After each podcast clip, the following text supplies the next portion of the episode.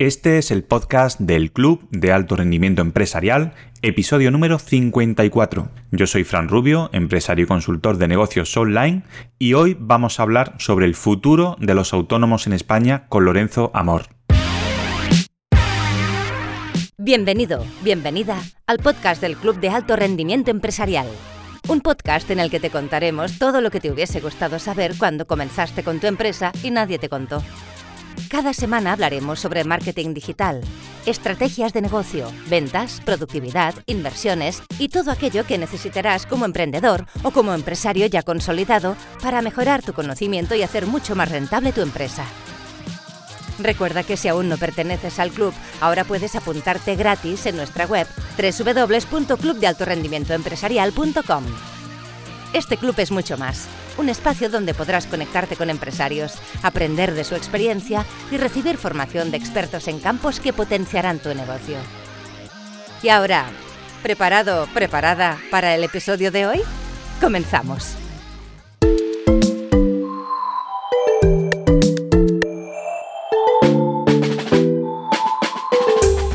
Llevamos eh, unas semanas un poco convulsas con todo este tema de la amnistía, que precisamente se ha firmado la semana pasada entre el gobierno y Junts. Existen diversas opiniones sobre este tema, yo no voy a hacer ninguna valoración política, pero lo que sí está claro es que cuando existe este tipo de incertidumbre es cuando las empresas empiezan a ponerse nerviosas. Estos acuerdos a los que ha llegado el gobierno, cediendo a los grupos independentistas, va a hacer que Sánchez esté gobernando cuatro años más. Pero ¿cómo afecta realmente a los millones de autónomos que existen en España? Esta y otras cuestiones son las que le voy a preguntar a Lorenzo Amor en la entrevista de hoy. Y por si no lo sabes, Lorenzo Amor es presidente de la Federación Nacional de Asociaciones de Trabajadores Autónomos, que es la organización más representativa de autónomos en España. No sé si estará de acuerdo, pero creo que su opinión es muy importante al menos conocerla. ¿Comenzamos?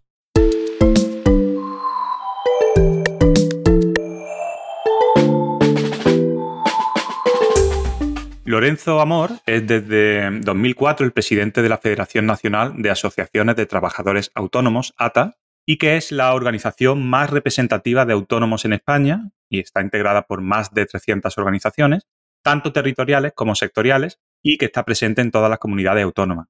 También es vicepresidente de COE desde septiembre de 2019 y reelegido presidente en la Asamblea el 9 de marzo de 2020 en Madrid. Lorenzo Amor, quiero darte la, bienvenida a este episodio del Club de Alto Rendimiento Empresarial, donde la mayoría de, los oyentes pues, son empresarios autónomos, así que creo que es muy importante todo lo que hoy nos vas a contar y que va a resultar de utilidad, sobre todo la parte que concierne eh, a las políticas que nos afectan, ¿no? Y también pues para tener toda la información sobre, sobre lo que ATA puede hacer por los autónomos. Así que espero que pases un rato agradable en, esta charla y lo dicho, bienvenido.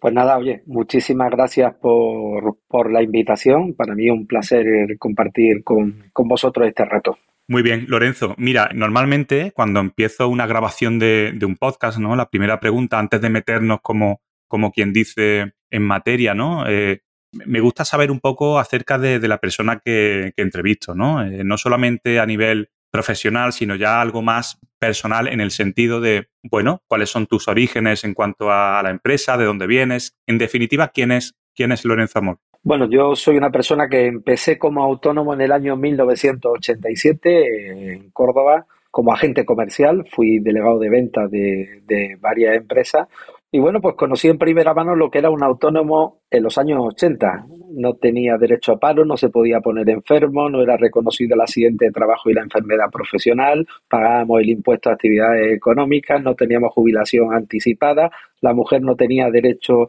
a la maternidad y los autónomos que se jubilaban pues cobraban 12 pagas en lugar de 14. Eh, todo eso que te estoy diciendo ha ido cambiando con el tiempo.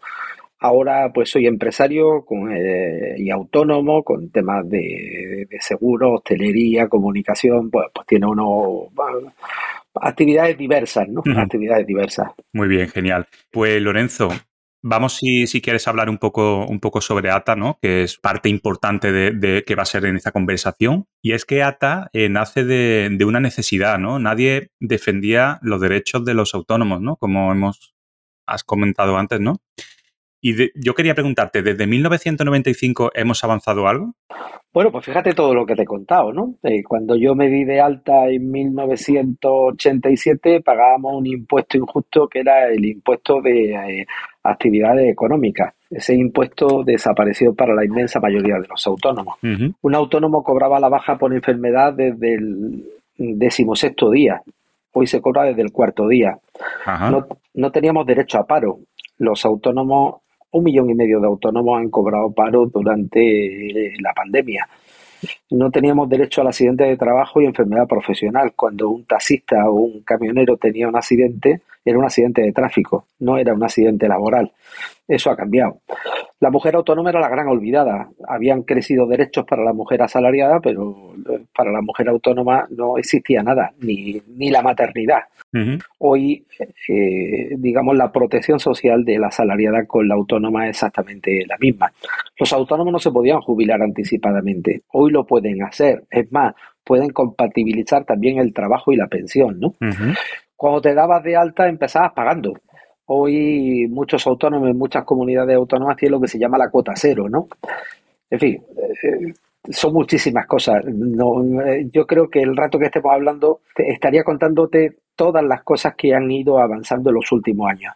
Para algunos no es suficiente. Yo a veces creo que eh, mucha gente si hubiera sido autónoma en los años 90 hubiera sabido todo lo que ha cambiado, ¿no? Hay que decir que uno de cada cuatro autónomos que hay hoy ya eran autónomos en los años 90 y saben de lo que estamos hablando. Sí, sí, sí. Porque estos cambios que, estás contando, Lorenzo, realmente, vamos, yo recuerdo, yo no soy, no, llevo tanto tiempo de autónomo. Bueno, la verdad que llevo ya 15 años, ¿eh? Pero yo creo que han sido... Estos cambios, estos cambios empiezan en el año 2002. Claro, por eso te digo, que no ha sido tan, tan rápido, ha sido relativamente, oye, hemos ido poco a poco, ¿no? Poco a poco, efectivamente. En el año 2002 eh, el primer cambio se produce principalmente es el acceso a la el acceso a la formación de los autónomos, el cobro de la baja desde el cuarto día, la supresión del impuesto de actividades económicas y luego el acceso a la enfermedad eh, el acceso a la incapacidad temporal, el cobro de la baja desde el cuarto día y el accidente de trabajo y enfermedad profesional. Vale. Esas son las cuatro primeras medidas que se toman para los autónomos. Vale, vale, vale. Oye, eh, Lorenzo, ¿y cuándo entras tú en ATA? Yo en ATA entro en el año 1998. Ya ha llovido, ¿eh? Sí, sí. Oye, ¿y qué te motivó a asumir la presidencia de, de ATA? Bueno, mm, fue un reto, ¿no? De mm, atar una organización que nace en Andalucía, querían extenderse a Extremadura y yo estaba en aquel entonces yendo por Extremadura y me hacen la propuesta, ¿no? De asumir ATA Extremadura. Le digo, pues adelante. Y bueno, desde ahí, en el año 2000, eh, se conforma la Federación de Autónomos ATA eh, me piden ser el coordinador general y en el año 2004 pues me piden presidir la organización. Y hasta el día de hoy, ¿no? Y hasta el día de hoy, y no te cansa, por lo que veo, ¿no? bueno, a ver, yo no, es que esté cansado, es que hay muchas cosas por hacer. aunque parezca, aunque parezca y se ha cambiado mucho las cosas, queda todavía muchos aspectos, ¿no? Pues está muy bien, está muy bien. Y, los que somos autónomos, de verdad que agradecemos todo ese trabajo, ¿no? Eh, Lorenzo, eh, para quien todavía no conozca, porque hay mucha gente que no conoce la, asociación, ¿no? Quería preguntarte, ¿cuál es el objetivo principal de, ATA para que todo el mundo conozca o quien esté escuchando este episodio, que, son muchas personas, ¿no? Muchos autónomos, que conozca realmente qué es la asociación y cuál es su objetivo principal. Bueno, nosotros somos un agente social, es decir, defendemos, representamos, somos la organización más representativa de los autónomos, defendemos, representamos y actuamos de enlace con la administración en representación de la administración en general, en representación del colectivo, ¿no? Esa es nuestra misión, a eso es a lo que a lo que nos dedicamos y bueno, es lo que hemos venido haciendo en todo esto en todos estos años. Pero además, bueno, ATA también trabaja para que el autónomo no se sienta solo. Eh, tenemos una línea de asistencia gratuita que llaman todo tipo de autónomos de todos los sectores, todas las actividades y todos los rincones del país, ¿no? Y es una forma de estar cerca de los autónomos y, y luego como organización que engloba a muchos sectores y a muchas personas, pues también ofrecemos lo que es eh, formación gratuita, prevención de riesgos laborales y luego mm, acuerdos con diferentes entidades, instituciones, organismos, ¿eh? que mm, bueno, que ponemos en, a disposición de, todos los socios de ATA. Vale. Y además la cuota, pues, eh, es muy bajita, ¿no? No recuerdo cuánto es, pero muy poco. 150 euros al año. Y, y, llevamos muchos años sin subirla. Sin subirla. Vale, vale, vale. Pues va a ser, va a ir siendo hora ya de que se revise un poco eso también. ¿eh? Bueno, eh, a ver, la organización por suerte vive hoy de las cuotas de sus socios. Yo prefiero seguir viviendo de las cuotas de sus socios, de los socios nuestros y que indudablemente, mm, bueno, el hecho de subir no significa que haya quien no le guste, ¿no? Por eso lo que hay que hacer es cada vez más, más socios en lugar de, de, exprimir a los que están. Vamos a hablar ahora, Lorenzo, un poco de la parte económica, que también es, bueno, muy interesante e indispensable saber. Y es que la pandemia de COVID-19 pues representó un desafío sin precedentes para la economía global y, el sector de los autónomos en España no fue una excepción. Con la imposición de restricciones, confinamientos y luego la inevitable transformación de, los patrones de consumo, los trabajadores autónomos pues nos hemos visto frente a una realidad que ha sido muy cambiante y llena de incertidumbre. En tu opinión, ¿cómo ha afectado la pandemia de COVID-19 al sector de los autónomos en España? Bueno, la pandemia se llevó por delante a muchos autónomos, hay que decirlo, y sobre todo los inicios de la pandemia. Eh, luego muchos han podido eh, resistir por un colchón que se puso en marcha, ¿no? Tanto la línea SICO, que se acogieron muchísimos autónomos, aquellos autónomos empresarios que tenían trabajadores con los ERTE, eh, fue también una ayuda, y un millón y medio de autónomos accedieron a lo que se llama las ayudas por cese de actividad, que bueno, paliaron un poco, ¿eh? paliaron un poco. Luego vinieron la línea de ayudas por parte de las comunidades autónomas, eh, la pandemia ha sido, por un lado, un cambio de hábitos, también ha sido un aprendizaje y luego también un cambio de hábito en el consumidor. Eh, un cambio de hábito en el consumidor, donde el ocio, el turismo, los viajes ah, han ganado mucho peso sobre el consumo en el comercio, por ejemplo, ¿no?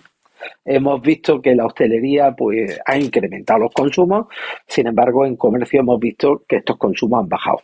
Hemos visto cómo eh, se ha incrementado en determinadas actividades, pero en otras, desgraciadamente, han bajado. Y eso porque también los hábitos del consumidor han cambiado.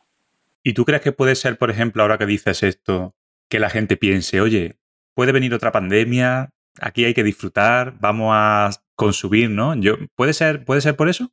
Bueno, yo creo que, que lo que más nos ha enseñado es que hay que vivir cada momento. Hay que, hay que vivir cada momento. Y yo creo que en eso es lo que la gente más, más aprendió, ¿no? La verdad que sí, la verdad que sí. Yo por eso te decía que, que yo creo que al, bueno, al haber más actividad ahora en ciertas empresas de ocio, ¿no? Y de restauración más que en el comercio, puede dar lugar a pensar, oye, pues mira, eh, hay que disfrutar de la vida, hay que disfrutar el momento, y vamos a salir y vamos a pasarlo bien, ¿no? Entonces, puede ser eso. Yo ya no, no es la primera vez que lo oigo, ¿eh? Y, tú creo que me lo confirmas ahora. Sí, sí, no. Como te digo, ha habido un cambio importante en los hábitos del consumidor, ¿no?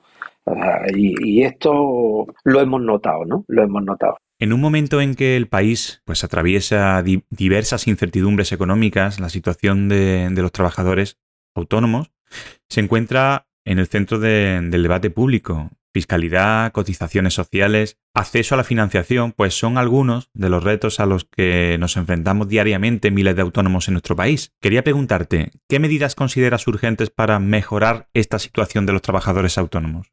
Bueno, a ver, como urgente, urgente en este país lo que hace falta es estabilidad, seguridad jurídica. Esto es fundamental para el desarrollo de la actividad de, la empresa, de los autónomos.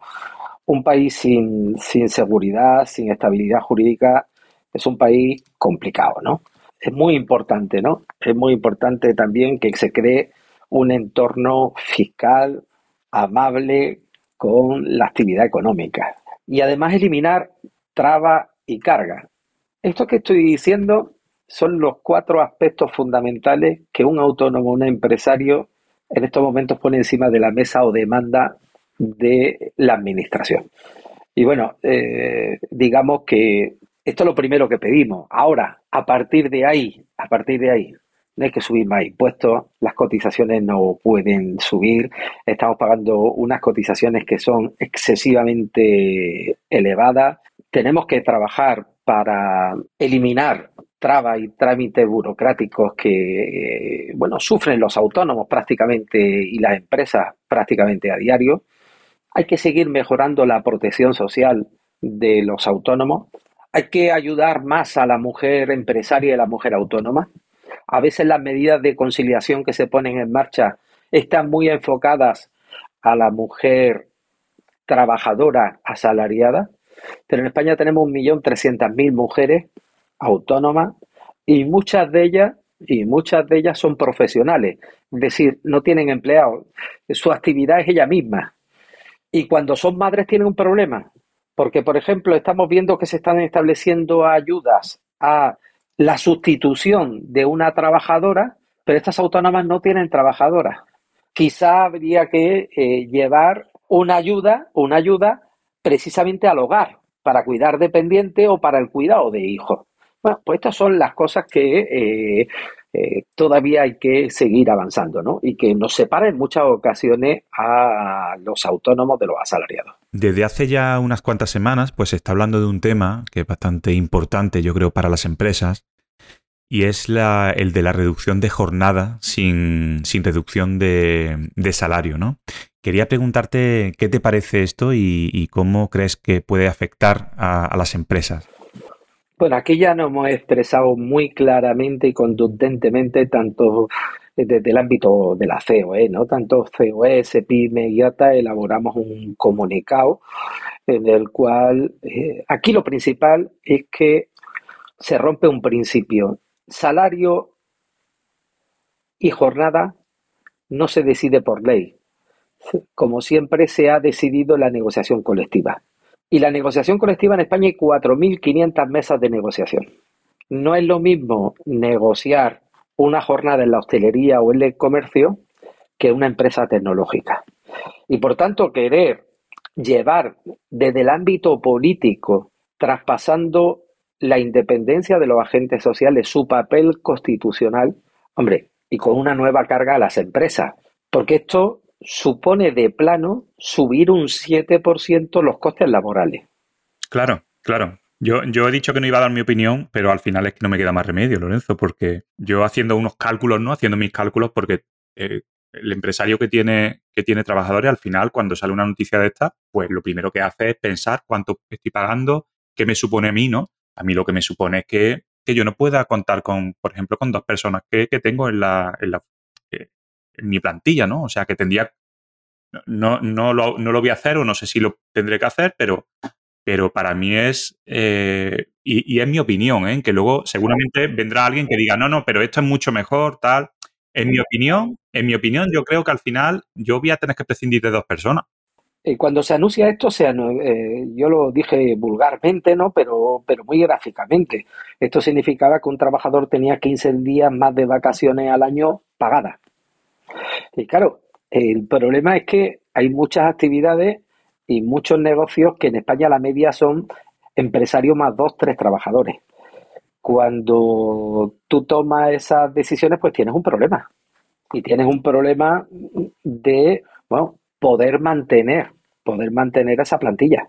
Porque es que esos tres trabajadores que tengan 45 o casi 50 días mm, en cómputo de horas anuales ¿eh?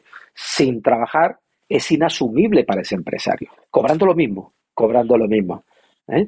Luego hay actividades donde hay más productividad y donde hay menos. Eh, alguna, la productividad no se mide por el esfuerzo de la mano de obra. Hay otros aspectos ¿no? que tienen mucho que ver. Por tanto, hombre, yo este tema es un tema que, que lo vemos complejo, que lo vemos complejo y así lo hemos, denunciado.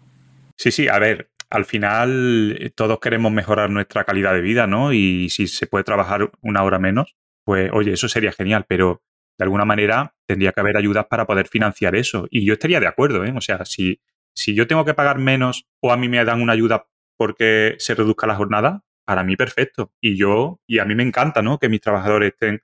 Pero claro, reducir así de golpe y sin ayuda a la empresa, al final se hace complicado. Se hace complicado porque ves como que, y esto ya te digo que es mi opinión, ¿eh? no, no quiero que nadie se sienta mal, haya malentendido ni nada, pero en mi opinión al final son muchas trabas, ¿no? Las que siempre se están poniendo a las empresas y, no sé, no sé, bueno, me estoy desahogando aquí un poco contigo porque... No, no, no, pero, pero está bien y te entiendo y además lo comparto contigo. Muy bien. Espera, ¿te está gustando este episodio? Antes de continuar, te invito a que te suscribas al podcast en la plataforma donde lo estés escuchando, ya sea Apple Podcast, Spotify, Google Podcast, eBooks o cualquier otra. Así no te perderás ningún episodio y siempre estarás al día con nuestro contenido. Y otra cosa más, tu valoración es muy importante para nosotros. Nos motiva a seguir creando contenidos y a crecer y mejorar. Así que déjanos una valoración en tu plataforma favorita. Además, si nos dejas un comentario podrás participar en nuestro sorteo mensual. No lo dejes para mañana. Y ahora, seguimos con el episodio. Eh, hablando un poco de, política y de, legislación que, bueno, que has introducido tú antes, eh, me gustaría saber, Lorenzo, qué opinión tienes sobre, sobre las políticas actuales del gobierno en relación al autónomo. Es decir, el tema de, cotizar en función de los ingresos, el sistema de tramo, la tarifa plana. ¿Tú crees que esa, esa modificación o ese, esa nueva ley que se puso en marcha no hace tanto beneficia realmente a los autónomos? Bueno, lo que es un sistema de cotización más justo. Piensa que la tributación media de los autónomos está en estos momentos, tributación media, rendimientos netos medios declarados por los autónomos, está en 17.700 euros, que en estos momentos haya autónomos con rendimientos netos de 10.000, 11.000 o 12.000 teniendo que cotizar por bases superiores, pues es un problema. Y sin embargo, bueno, pues ¿qué se ha hecho? Se ha hecho poner en marcha un sistema donde con los rendimientos netos medios declarados, la mayoría de los autónomos va a cotizar igual o menos de lo que venía cotizando. Y ahora, por otro lado, aquellos que están con un rendimiento neto superior a 22.500 euros, que es un millón de autónomos de los 3.300.000 que hay en España, van a cotizar un poco más. Un poco más. Con lo cual, dos de cada tres autónomos van a cotizar igual o menos. Y un millón de autónomos va a cotizar un poco más. Tengamos en cuenta que el que más va a cotizar, que es ese autónomo que tiene unos rendimientos netos, es decir, diferencia entre ingresos y gastos de 6.000 euros al mes, va a pagar 500 euros. Si estuviera en el régimen general, estaría pagando, en el régimen general, estaría pagando 1.400 euros. O sea, va a pagar una tercera parte. Sí, que es poco más de lo que al final estábamos pagando, ¿no? Luego el sistema anterior era muy injusto con los autónomos mayores de 48 años. Tenían la base, porque tenían la base de cotización topada en 1.900, 2.000 euros y de ahí no podían subir. Hay que pensar que ya eso, eh, más de la mitad de los autónomos son mayores de 49 años. Ah, más de la mitad son mayores de 49. Más de la mitad de los autónomos en España son mayores de, de bueno, más de la mitad. Casi un 60%. Son, casi un 60% son mayores de 50. Claro, el problema es que estos autónomos, cuando con el sistema que había hasta el año pasado, con 49 años, no podían cotizar por encima de 1.900 euros, lo tenían topado. Ahora pueden cotizar por los ingresos que tengan. Habitualmente un autónomo, cuanto mayores, bueno, ya está más asentado su negocio, su situación económica y por tanto puede dedicar más a su jubilación. Tradicionalmente eso ha pasado así. Pero esos autónomos cuando se querían subir la cotización ya no les dejaban subirla. Ahora sí lo van a poder hacer.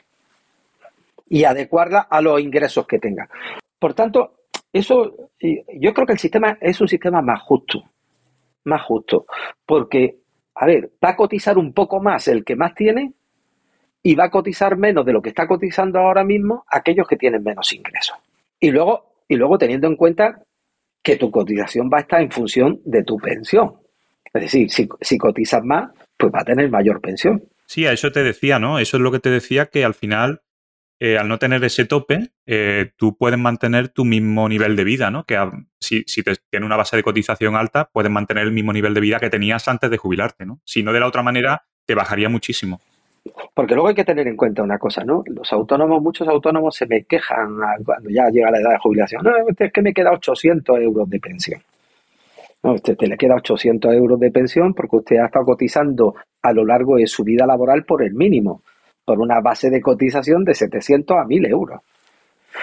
Piensa que un trabajador asalariado cotiza, un trabajador asalariado cotiza un 40 más por ciento que un autónomo. Los autónomos cotizamos de media por una base de 1000 euros, 1000, 1100, para ser exacto, 1100 euros pero los trabajadores asalariados cotizan de media por 1.700 euros. Eso significa que luego a la hora de la pensión, nuestros trabajadores cobran un 40% más de pensión que nosotros. Eso sí, aseguramos el futuro de nuestros trabajadores y no aseguramos el nuestro. Pero la mayoría de los autónomos y de los empresarios tenemos nuestro coche a todo riesgo. Nosotros no, pero nuestro coche sí. Eso es lo que te iba a decir, que al final es posible que tengamos una carrera mucho más larga que uno de nuestros trabajadores y que hayamos dado trabajo a muchos trabajadores, pero si eso no lo tenemos en cuenta, va a llegar el momento en que cuando nos jubilemos es que vamos a estar peor que nuestros trabajadores. Bueno, si no cotizamos, si no cotizamos y tenemos pensado, porque el problema, querido Francisco, no es solo la jubilación. Como te digo, en ATA hay un teléfono de consulta importante que llaman muchos autónomos y el autónomo cuando llama, llama porque tiene una queja, a veces un problema grave, ¿no? No te puedes imaginar la cantidad de autónomos que hay entre 40, 50, 55 años que tiene algún tipo de incidencia. Y como están cotizando por base baja, algunos porque no pueden más, porque no pueden más, pues la prestación que le queda a veces es ruinosa. Porque a partir de qué edad, eh, Lorenzo, tenemos que empezar a pensar en, en esto de la base de cotización, de subirla. Bueno, a ver, eh, la base de cotización ahora ya se cotiza en función de los ingresos, pero siempre, siempre va a haber unos tramos para irte al tramo eh, más elevado de la parte que te corresponda, ¿no? Hombre, mi consejo es que un autónomo ya con 40 años tiene que ir subiéndose poquito a poco dependiendo del tramo. Porque luego tiene otra cosa buena, es que no, tú puedes subir y puedes bajar. Pues te digo una cosa, yo voy tarde ya, ¿eh? Yo voy tarde ya. Yo estoy dentro del 40, menos de 50 años, pero, pero casi, casi. Yo, ¿eh? yo, yo, también voy tarde.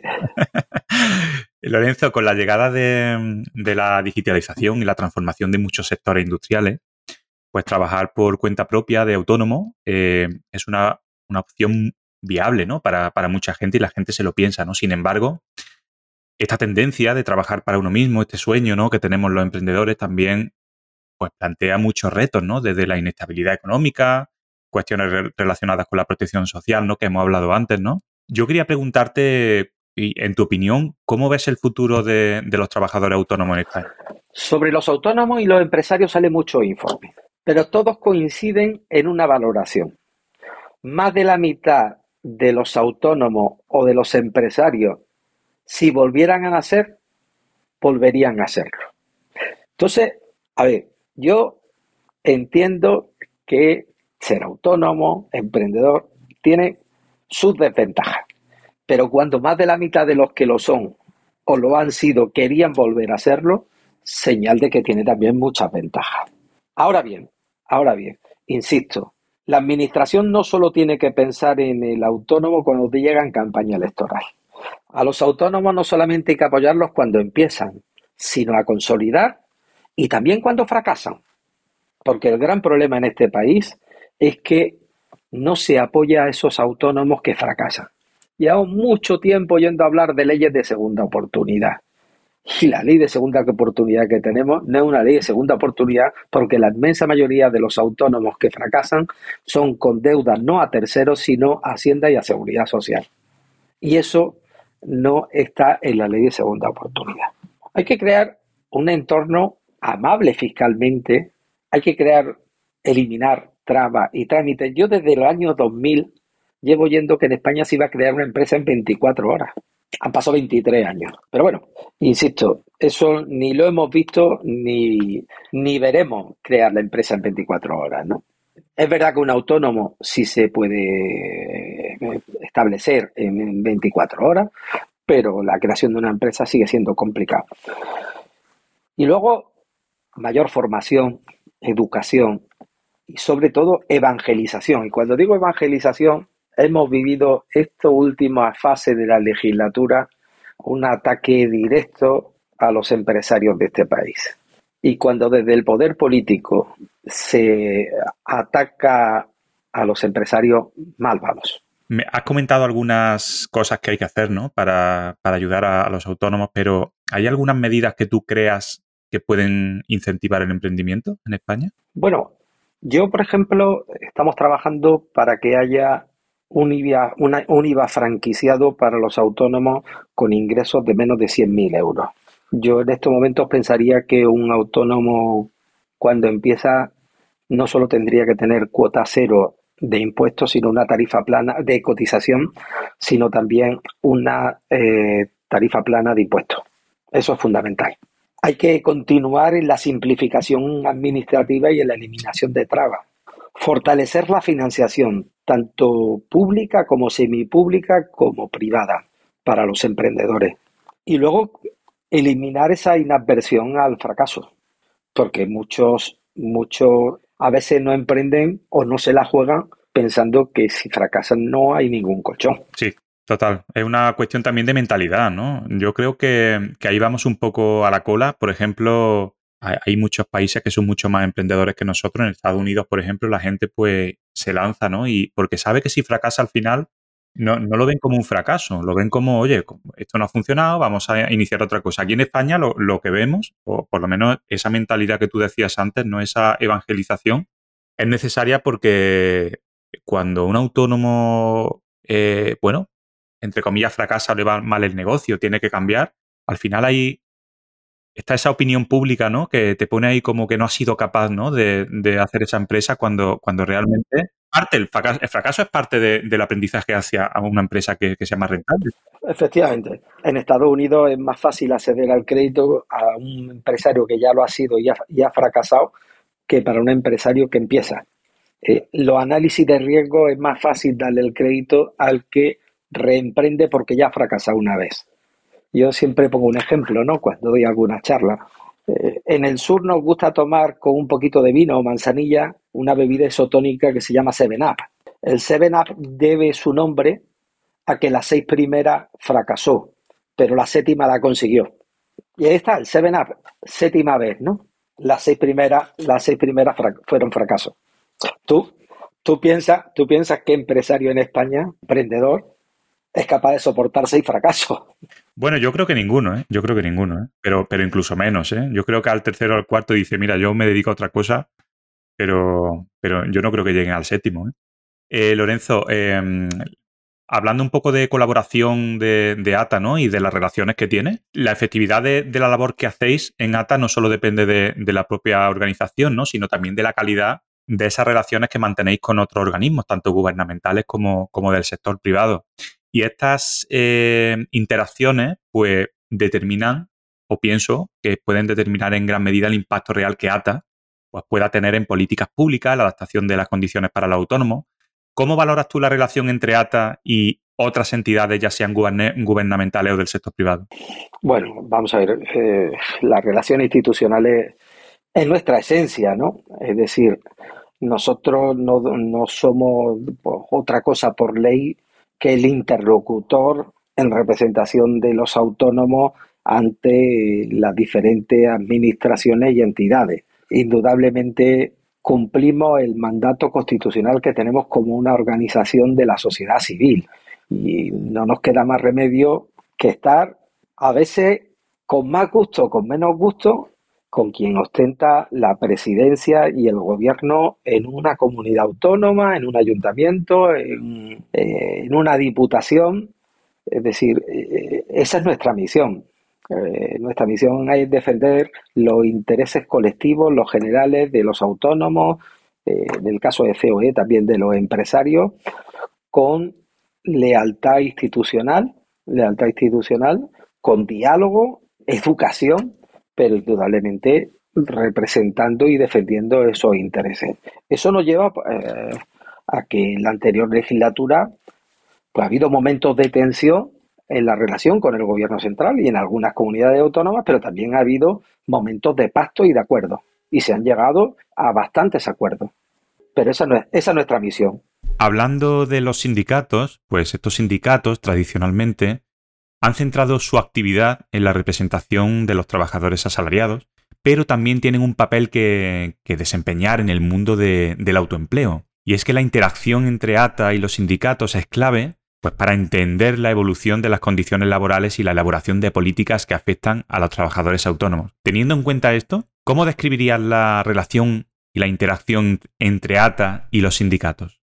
A ver, los autónomos lo representan, en primer lugar, las organizaciones de autónomos, las organizaciones de autónomos representativas. Y además, y así lo establece la norma, los representan las organizaciones empresariales más representativas y las organizaciones sindicales más representativas por la ley de libertad sindical. Indudablemente, nosotros entendemos al autónomo más como un empresario que como un trabajador, porque un autónomo, aunque trabaje muchas horas, tiene la primera cualidad que tiene un empresario, y es que se juega las perras suyas y las de su familia. Por tanto, a ver, nuestra, eh, una vez dicho esto, es verdad que nosotros con los sindicatos, pues tanto en el ámbito de ATA como en el ámbito de COE, nos une lo que llamamos el diálogo social. Y a partir de ahí también, pues todo lo que es la negociación colectiva que se negocia a través de las organizaciones empresariales más representativas de las que ATA forma parte. ¿no? A partir de ahí hay muchas cosas en las que coincidimos y otras en, en las que discrepamos. Yo siempre he dicho una cosa, ¿no?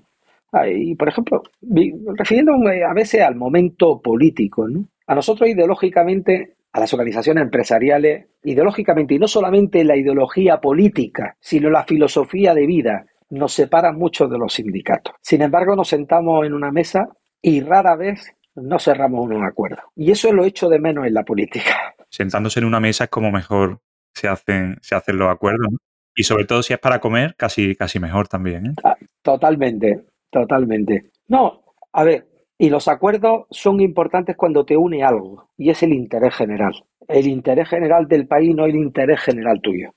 Lorenzo, para ir finalizando ya la entrevista, ¿no? Quiero, quiero hablar un poco sobre, ver un poco tu, visión personal, ¿no? Y tu opinión sobre, sobre algunas cosas. Por ejemplo, en tu recorrido en ATA, en tu experiencia en ATA, me gustaría saber qué logro es el que tú consideras más importante de tu gestión frente a, a la Asociación de Trabajadores Autónomos? ¿Qué es lo más importante que tú dices? Oye, pues mira, he conseguido esto, estoy totalmente satisfecho de, esto que he conseguido. Me, va, me dejas que te lo dé eh, cuatro gobiernos, ¿vale? Con ANAR, con ANAR, el hecho de que los autónomos dejaran de pagar el IAE, se cobrara la baja por enfermedad del cuarto día, el acceso a la formación y el accidente de trabajo. Con José Luis Rodríguez Zapatero, el Estatuto del Trabajo Autónomo con Mariano Rajoy la ayuda a los autónomos cuando empiezan, la jubilación anticipada y equiparar la protección social eh, de las mujeres. Y con el presidente, con el presidente Sánchez, pues haber alcanzado ya prácticamente el derecho a paro para los autónomos. No sé si tú lo has contado, pero me ha parecido contar más cosas con un tipo de gobierno que con otro. No, no, no, te podía contar de todo un poco. Eh, te he dicho, vamos a ver, te, digo de Aznar, por ejemplo, de Aznar te he dicho porque todo era un paquete de medidas que fue el acuerdo económico del año 2002. Te digo de Zapatero el año, el estatuto, porque el estatuto lleva muchas cosas. Te he puesto el, el título. De Rajoy te he dicho dos cosas que son dos apartados diferentes. Pero del presidente Sánchez te he dicho alcanzar la plena convergencia y sobre todo lo del paro, ¿no? Muy bien, muy bien. Era, era una pequeña broma. Eh, Lorenzo, ¿cuál es tu mayor aspiración para, el futuro de los trabajadores autónomos en España? ¿Qué, es lo que te gustaría conseguir? Que digas tú, mira, cuando llegue a esto ya me retiro. Lo que me gustaría es que los autónomos pues fueran realmente estuvieran en el centro de la agenda política y no solamente cuando hay elecciones. Que se hablara menos de autónomos y se hiciera mucho más por ellos. Genial. ¿Y algún consejo a alguien que esté considerando convertirse en autónomo? ¿Y que no se atreve por toda esta incertidumbre, todo lo que estamos viviendo últimamente? Si no fracasa, no sabe lo que es ser autónomo.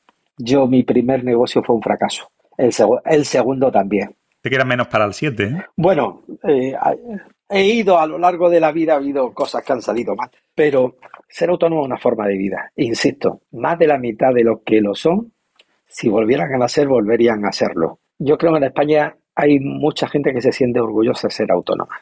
Al final es, es cuestión, Lorenzo, no sé si coincides conmigo, de, de que el autónomo tiene esa mentalidad, que es lo que tú dices, ¿no? Si volvieran a hacer, volvería a ser autónomo. Pero yo, no ya porque ganen más o ganen menos, que muchas veces ganan menos, corren más riesgo, pues, tienen más tensión. Ser, tu propio jefe. Efectivamente.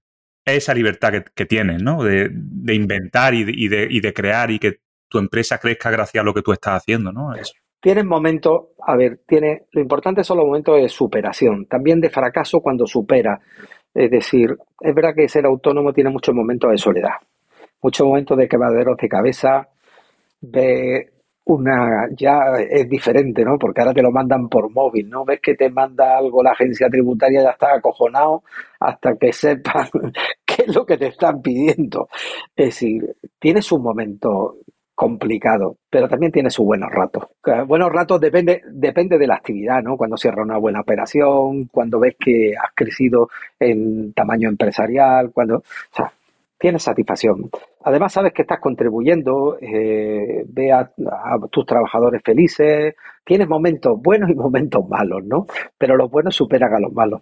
Sí, sí, yo coincido contigo, por eso llevo ya 15 años y yo nunca, o sea, no, no creo, sería muy complicado que yo volviese a trabajar por cuenta ajena. Yo una vez que lo pruebas ya, eh, es muy complicado, ¿no? Pues Lorenzo Amor, ha sido un verdadero placer contar con... Para mí también ha sido un placer eh, eh, estar contigo y con todas las personas que, que nos van a ver. Para finalizar, Lorenzo, y esto es última pregunta, ¿no? ¿Hay alguna iniciativa futura de ATA que quieras destacar o algún mensaje final que te gustaría enviar a nuestros oyentes y a los políticos españoles sobre la importancia de este colectivo en, la economía del país? Pues hay algunos ministros que me han conocido, que han trabajado, hemos trabajado, dicen siempre que he sido una mosca cojonera, ¿no? Y eh, desde el punto de vista de que siempre he estado ahí.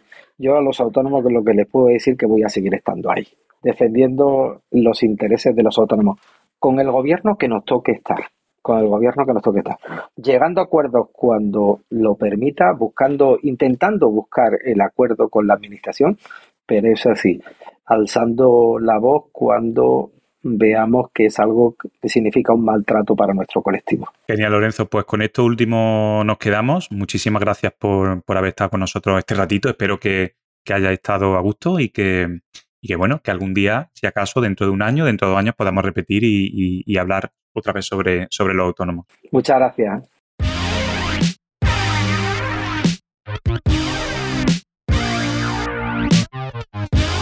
Y llegó el momento de entrar en ese microespacio donde Juan Merodio, nuestro colaborador en esta segunda temporada, nos descubrirá cómo podemos mejorar la gestión al frente de nuestros negocios a través de la nueva economía digital. Hola, soy Juan Merodio, consultor de marketing digital para negocios y divulgador de la nueva economía digital. Y hoy te quiero hablar de cinco tecnologías para potenciar la empresa.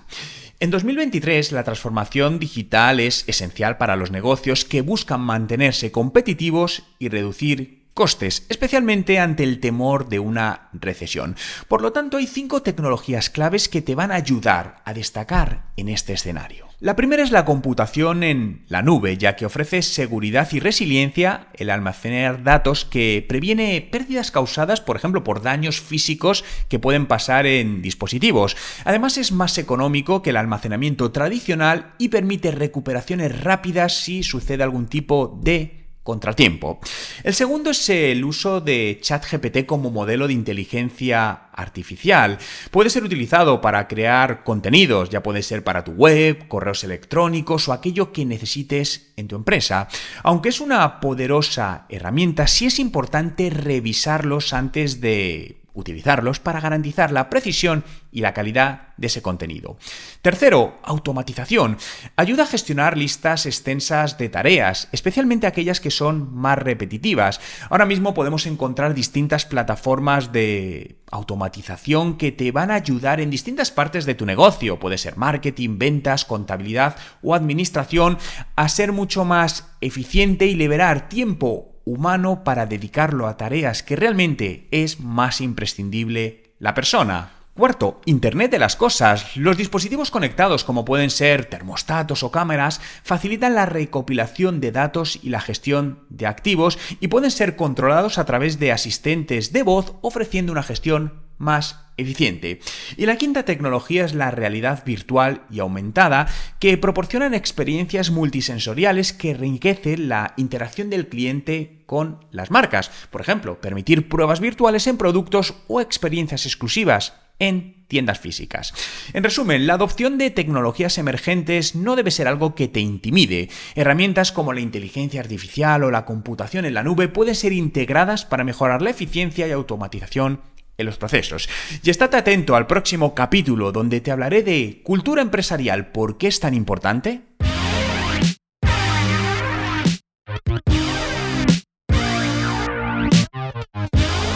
Espero que te haya gustado esta entrevista. Creo que Lorenzo, como gran conocedor del tejido empresarial español, ha dado la clave en muchas de sus respuestas. Lo que sí está claro es que vivimos tiempos de incertidumbre y de seguridad empresarial y a los empresarios, y esta sí que es mi opinión personal, no nos están tratando nada bien, pero ya te digo que esta es solo mi opinión como empresario con 15 años de experiencia y varias empresas. Antes de despedir el episodio, aprovecho para contarte, por si este es el primer episodio que escuchas o simplemente no lo recuerdas, que este podcast es uno de los canales de comunicación del Club de Alto Rendimiento Empresarial, que es un club de empresarios y directivos, donde podrás conseguir hacer networking con personas que tienen tu misma mentalidad, tener más visibilidad, formarte y sobre todo hacer negocio. Y además tenemos una filosofía un poco especial en la que, y apúntate esta frase, las personas van por delante de las transacciones comerciales. Y es que todos queremos hacer negocio, pero creo que es mucho más importante seguir los pasos naturales que se requieren para hacer este negocio y no ir a saco a vender como ya se hace en otros, en otros grupos, en otros lugares. Nos damos a conocer, generamos visibilidad, creamos una autoridad, conectamos, comenzamos a trabajar la confianza y después como por arte de magia, surgen los negocios. Pues en esto se basa el Club de Alto Rendimiento Empresarial, al que te puedes apuntar gratis en www.clubdealtorendimientoempresarial.com. Más adelante habrá una versión de pago, pero ahora mismo ya está abierta la versión gratis y te puedes apuntar. Y una de las ventajas que, te da acceso esta versión gratis es a nuestro grupo de Telegram. Y hoy quiero hablarte de esto en especial porque quiero que sepas que cada semana, cuando sale el episodio, que normalmente es cada lunes por la mañana temprano, suelo enviar el email sobre las 6 de la mañana, pues se genera un debate en torno al episodio, donde opinamos, empresarios y directivos, que estamos en este grupo, y donde no te puedes imaginar el contenido tan interesante que se genera. Y tiene muchas más ventajas que no te voy a contar ahora, pero siendo todo esto gratis, ¿de verdad que no vas a apuntarte? O sea, te repito la, dirección de la web, www.clubdealtorendimientoempresarial.com. Y recuerda que si te ha gustado el episodio, te invito a que lo compartas y se lo pases a alguien que creas que le puede interesar que te suscribas en cualquiera de las plataformas donde lo estés escuchando y que me dejes tus comentarios en esas mismas plataformas o en la página web y de este modo participarás en el sorteo de un libro mensual que hago entre todas las personas que dejen un comentario. Bueno, pues llegamos al final, espero que te haya gustado el episodio y nos escuchamos la semana que viene. Aquí termina el episodio de esta semana. Recuerda que este podcast pertenece al Club de Alto Rendimiento Empresarial.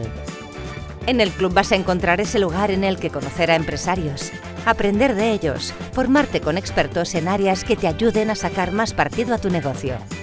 Conseguirás mayor visibilidad para tu empresa y crearás relaciones que harán que las ventas de tu negocio aumenten.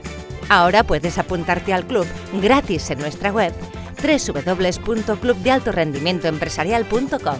Si aún no lo has hecho, te animo a explorar nuestros episodios anteriores en tu plataforma de podcast preferida. Seguro que te aportarán ideas que podrás aplicar en tu empresa. Hasta la semana que viene.